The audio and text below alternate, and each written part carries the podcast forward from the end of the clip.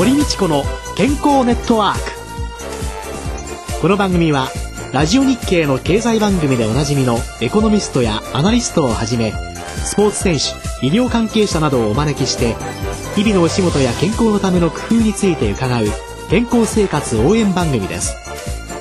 新しい時代の健康と美しさを創造する「コサナの提供」でお送りいたします。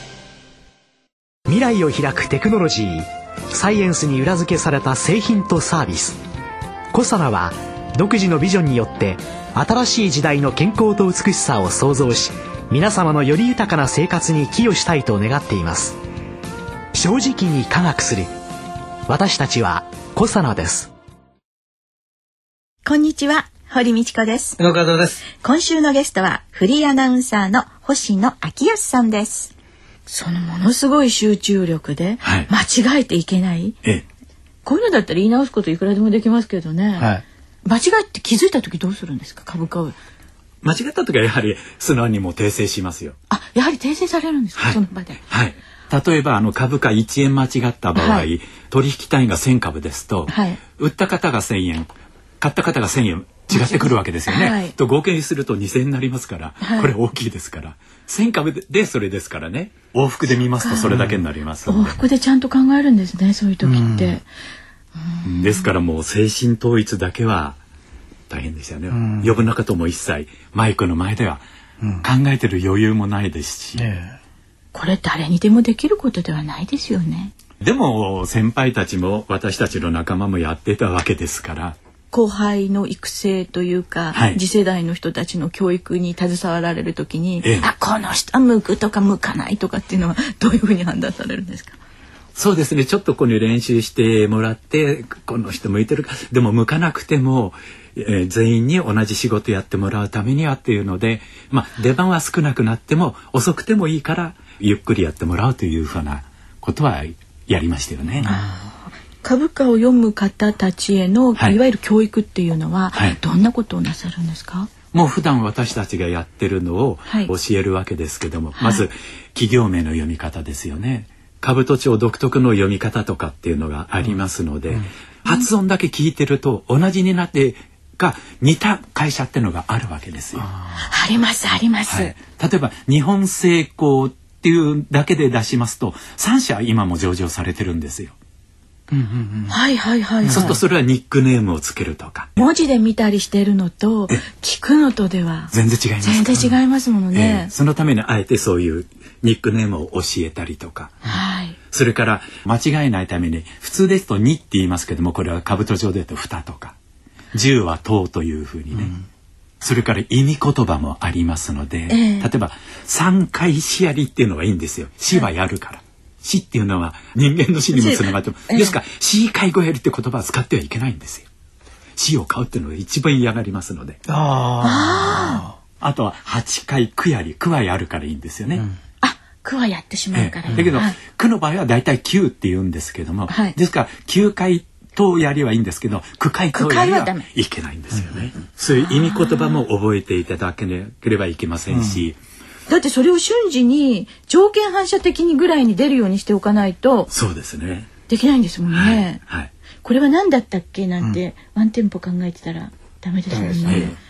す。ごい。ですから私たちは手書きの時代って言ったんですけども黒板に約定値段が書かれますとそれを写し取るんですけども同じものが画用紙で私たち作ってありましてそこの企業名は全部漢字で書けたんですね。漢字カタカナで、はい、それがコンピューター第1号になった時は当時はまだあの漢字変化がなかった。カタカナです。カタカナと英数字。カタカナは読めない。ですよね。だーっとカタカナですとどこで切る？どう？これ？とかってですから頭の2文字ぐらいで。まあその頃は大体もう順番は覚えてましたから、うん、2文字ぐらい見るとこの企業っていうのは大体分かりましたからね。はあ、カタカナから漢字の映像が頭に浮かび条件反射的にパッと出るという。そうですね。それからあの長い企業名ですとカタカナですとすごく長くなりますんで、はい、会社のあのマークを使ってそのマークの時は正式の企業名に読み替えるとかねはい。そういうのも随分やりましたね。これは才能プラス努力で。ええ、いろいろ工夫をなさって、はい。さっきあの後輩を教えた、はい、というか講師の方の指導なさった多分女子アナさんだけでも100人以上は一番多い時は20人前後いっぺんにいっぺんに、え教えたことありますが、はい、この時は大変でしたけど、ね、ただなんで教えることを引き受けたかと言いますと自分の勉強になるからなんですよ。あ、教えることはね。そうですね。本当にそうですね。はい。自分ができないと人様に教えられませんので、うん、あ自分の勉強のためにいいなと思ってそれだけは良かったですね。ですから常に自分も勉強しなければいけないっていうのありますからね。でそういう教えられた方が初めて放送される時なんて、はい、一緒にいらっしゃるとドキドキしません？自分の時より。そんなことないですかね。それもありますけども、えー、あのデビューさせる時にはね一言暗示かけてやるんですよ、はい、普通ですと上手にやりなさいとかうまくやりなさいって言いますよね。そう君ならできるとかね、えー、これだけ努力したんだから絶対できるよとかね、私はデビューさせる時。あなたはこの中で今日デビューなのが一番下手でいいんだよ。うん。下手でだってあの先輩よりも上手ってことはありえないじゃないですか、うんうん、だから一番下手でいいんだよ。間違ったら言い直しすればいいんだよ、我々だって間違えれば言い直しするんだし、はい、神様じゃないんだから100%完全はありえないわけですよね、はい、ですから言い直しすればいいんだから。そうすると安心するんですよ。これ何にでも言えますねあそうですそうです、はい、受験生抱えたお母さん、うん、あなたならできるからとかって言っちゃうけど、うん、ラストでいいのよ。受かる最低点取ればいいんだからって 言ってあげるのと、そうですよね。違いますよね。本当そうなんですよ。そう言われるとちょっと緊張も。ほぐれると思うんですよね。ね自分の本当に力を発揮できるかもしれませんよね。あとは目標を持つことでしょうかね。例えば、はい、1年先輩ならば自分が努力すれば追いつけるかなっていうのはありますよね。はい、私がアルバイトで入った時も3ヶ月それから半年前の先輩もいたわけですよ。はい、で私アナウンスの勉強してたわけじゃないんですけども、えー、努力すれば追いつけるかなということでは努力はしましたけどもね。やはり追いつきたいって気持ちも持たなければまたやっていけないですしね。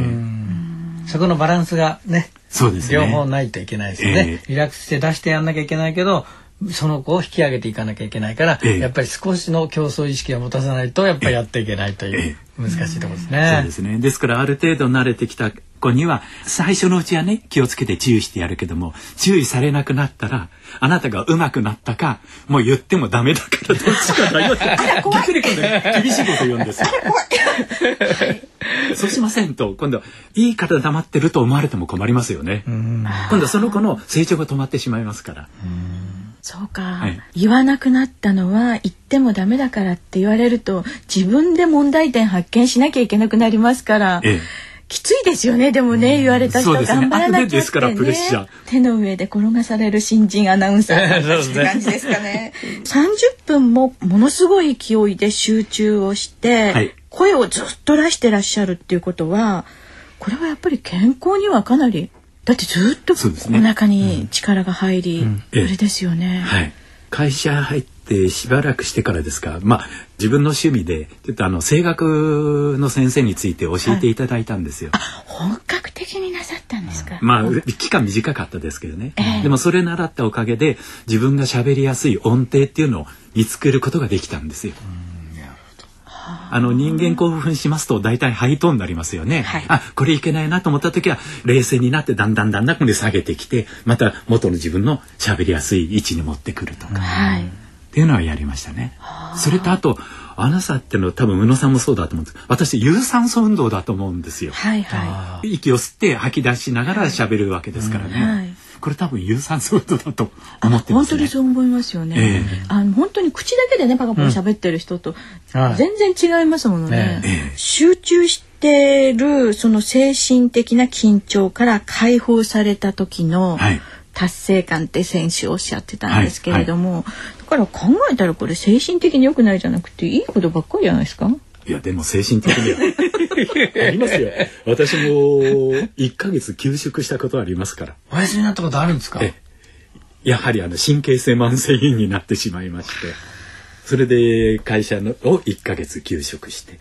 やはり精神使いすぎますから毎日ですからね。毎日ですからね。しかも、多分、わかんないですけど、大先輩前に生意気なこと言わせてもらえば、自分のパフォーマンスって、まず、その日終わって、全部完璧にできたっていう日はないじゃないですか。ないですよね。はい。それが溜まっていくと多分どっか体悪くなりますよね。えーえー 特に若いうちっていうのはそれどうしても食べ込んでしまうんですけども、ある程度年いってからはもう逆転の発想にしてその休職した後からですね全てこのポジティブに考えるようにしたんです。あそう考えられてます。では来週は、はい、星野さんのそのポジティブシンキングへの変更について 伺っていきたいと思います。はい、今週のゲストはフリーアナウンサーの星野明康さんでした。来週もよろしくお願いいたします。よろしくお願いします。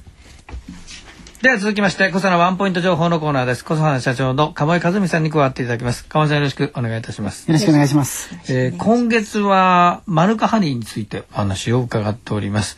先週もマヌカハニーのマヌカって何ということでお話を伺いましたが、この蜂蜜自体、ある一定の時期しか鴨井さん取れないんですよね、これ。12月の前後に花が咲くんですけれども、えー、その蜂蜜を取る期間っていうのはもちろん花が咲いてるシーズンの、はい、その12月ほぼ1か月で、はい、えー、採集してしまいますので、うん、まあ1か月で、えー、と1年分を確保すると、うん、前後にあのもう少し幅広くカヌカという ややこしい名前の カヌカ。カヌカというよく似た花が大きいのがたくさん花が咲く、はい木もあってですね、はい、それはあの全くマヌカとは特徴の違う花なんですが、まあ、そういうのもがあるんですけれども、うん、まあ、混在しないように12月のその時期だけを取っております。まあね、開花時期がね短いお花のね水だと取るの大変ですよね。そうですね。はい。蜂蜜ねっていうのはいろんなその花の種類によって全然味も違うの。いやよく最近あの蜂蜜のテイスティングをやってるお店ってありますよね。はいはいそれでこれが何で取れました？何で取れました？とかって言われると、こんなに違うものなのってそうですね思いましたけど。マヌカの特徴は何ですか？まあ味ももちろんすごく違うんですけど、性能っていうか機能としては抗菌力が一番の売りになりますね。これはあのマヌカの花に由来するそのメチルグリオキサールという成分が含まれるんですけれども、これがあの強い抗菌作用を持っていますので、これがたくさん含まれているマヌカは抗菌力が強い。もちろんあの天然ですから一定の量含まれているというわけにはいかないんですね。取れる場所とかその時期1ヶ月の間の時期であったりあの木の特性もありますから、あのどの木から取るかとかによって違うんですけれども強い抗菌作用シリング酸メチルという抗酸化作用のある成分ですけれども、うん、なんかも含まれていましてそういう特性が一番の大きな特徴になるかもしれません。はいちょっと伺ったところによりますとその抗菌作用があるということ分かったのそんなに古い話じゃないんですよね。最近ですよね。えっ、ー、とね抗菌作用があるということは昔から分かってたんですね。ですからあのマオリ族と言われてる原住民の人たちが葉っぱから取れるオイルであったりとか、花から取れる蜜だったりを医療の一端として使っていた。蜂蜜じゃなくってね、はい、その木そのものを。ね。はいはいはい。これマヌカっていうのは実はあの癒しの木、復活の木という意味、うん、現地の意味なそうなんですけれども、癒しという、はい、癒しもしくは復活ですね、はい、そういう効果があるということでそういうふうに呼ばれているので抗菌力あることはあの昔から知られていたんですけれども何が効いてるかっていうのが分かったのは実はほんのつい最近なんですね。これ2008年に。2008年ですか？はい。科学的検証ができた。できたということですね。はい。メチルグリオキサールという物質は、うん、ごくごくあの特殊な物質ではないんですけれども、性質上なんですかね単体で含まれていなくて、うん、物とこうくっつきやすいもんですから、うん、まあ、ある程度ターゲットを絞って分析しないと見つけられないというような事情があったんだと思うんですけれども。随分あのニュージーランドの大学を中心に古くから使われている素材ですから研究は進んでいるんでマヌカの研究ってものすごくたくさんあるんですけど何が効いてるかがはっきりしないという状態で効果はたくさん立証されて文献もたくさん出されています。はい、細野ワンポイント情報のコーナーでした。堀道子の健康ネットワークお相手は？堀道子と。野和夫でした。それでは皆さんごきげんよう。さようなら。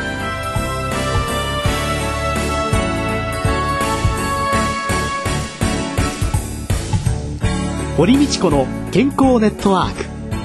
健康と美容についてもっと詳しく知りたい方はぜひコサナのサイトへ。検索で「コサナ」カタカナで「コサナ」と入力してくださいこの番組は新しい時代の健康と美しさを創造する「コサナの提供」でお送りいたしました。